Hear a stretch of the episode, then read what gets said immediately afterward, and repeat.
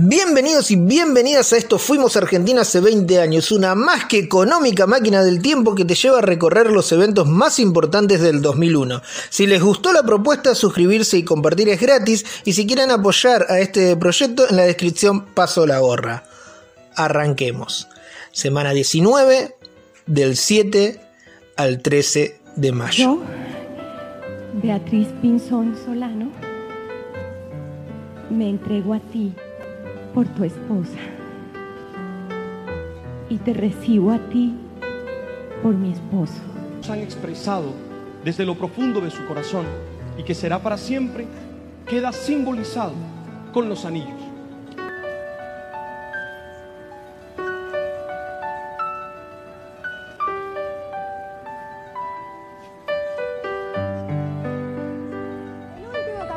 De Betty la Fea lo vio todo el elenco reunido en los estudios de grabación donde hicieron la novela por casi dos años. Junto a ellos estuvo el mismísimo presidente de Colombia. La verdad que pues nos sentimos muy contentos de estar esta noche aquí compartiendo este último capítulo de Betty la Fea. La verdad que a mí me gustó el final. El final feliz, yo creo que esperábamos todos los colombianos, ¿cierto? Al fin y al cabo yo creo que Betty ha llevado también una imagen eh, fresca, distinta de lo que es el país, de lo que somos los colombianos. Así como Pastrana se hacía el boludo con las críticas que Betty la Fea le hizo a su gestión, la justicia argentina esquivaba a Menem en el caso Armas, que un general cercano que Herman González declaraba, pero a Menem todavía no lo alcanzaba. Con el tema del lavado de dinero se esperaban los informes que venían del norte, mientras que también dos diputados eran acusados de desviar fondos públicos.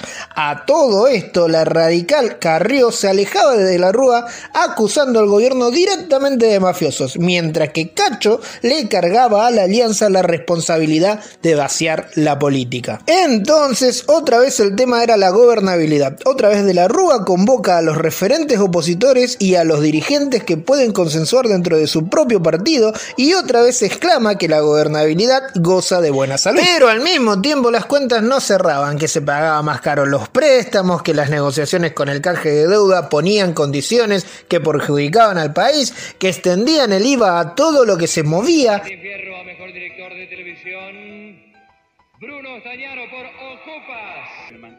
Y quisiera decir simplemente, yo soy una persona que viene del cine, quería recordar que en este momento la continuidad de la posibilidad de filmar en Argentina está amenazada por, por el, la extensión del IVA a la actividad cinematográfica y me gustaría aprovechar la posibilidad de tener el micrófono como para recordar que esto es aniquilar el cine. Gracias, muchas gracias. Pero a algunos empresarios alcanzados por la crisis se les reducía impuestos. Al parecer, al consumo le cargaban los impuestos que a los empresarios le sacaban. Y desde algunos medios se hablaba sobre un posible pacto comercial bilateral de Estados Unidos con Argentina que ponía en debate la importancia de no negociar con Estados Unidos por atrás del Mercosur, aunque de igual manera el pacto fue desmentido por el país del norte. Los que también estuvieron entretenidos esta semana fueron los policías. Primero en Paso del Rey, un grupo armado quiso ocupar una comisaría para liberar un preso. En Santa Fe detienen a cinco policías coimeros y en la misma provincia a un comisario rosarino lo acusaban de pirata del asfalto. Y hablando de gente despreciable y de casos policiales, el compañero Leo Ruiz de Historias Random nos trae el siguiente caso.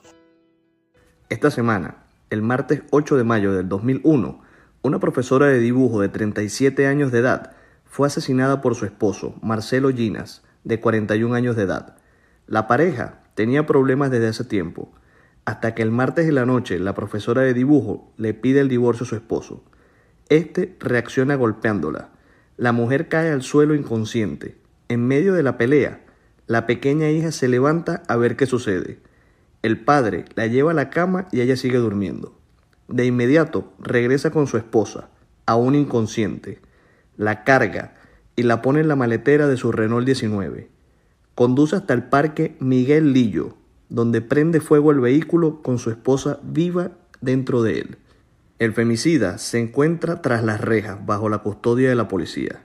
Esta nota ha sido narrada por Leo Ruiz. De Historias Random, el podcast. Pasamos a internacionales. En Europa, más precisamente en Dinamarca, se entregaban los premios Eurovisión a la canción, donde por primera vez la mayor distinción se la llevaba un grupo de Europa del Este, los estonios Padar y Bentom.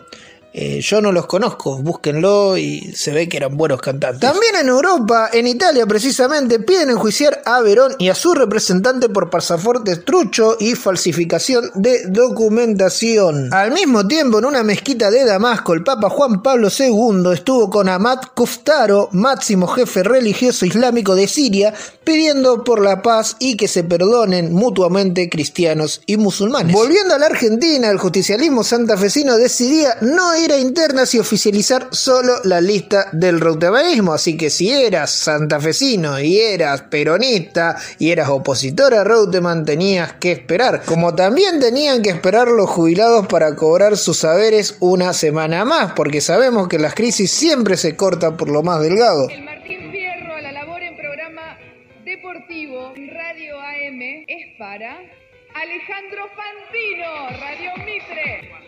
La verdad no esperaba ganarlo, les agradezco mucho. O dedicárselo, y esto no es demagogia, a todos aquellos hinchas de fútbol o futboleros que me dieron la chance de hablarnos. Segundo, dedicárselo a los jugadores que hoy por hoy están de paro porque no les pagan lo que les prometen pagarle. Así que muchachos, esto es para ustedes. Sí, muchachos, había paro de fútbol, pero si De la Rúa dijo no tener que meterse con el conflicto laboral de aerolíneas, menos se va a meter para ayudar a los que manejan el fútbol.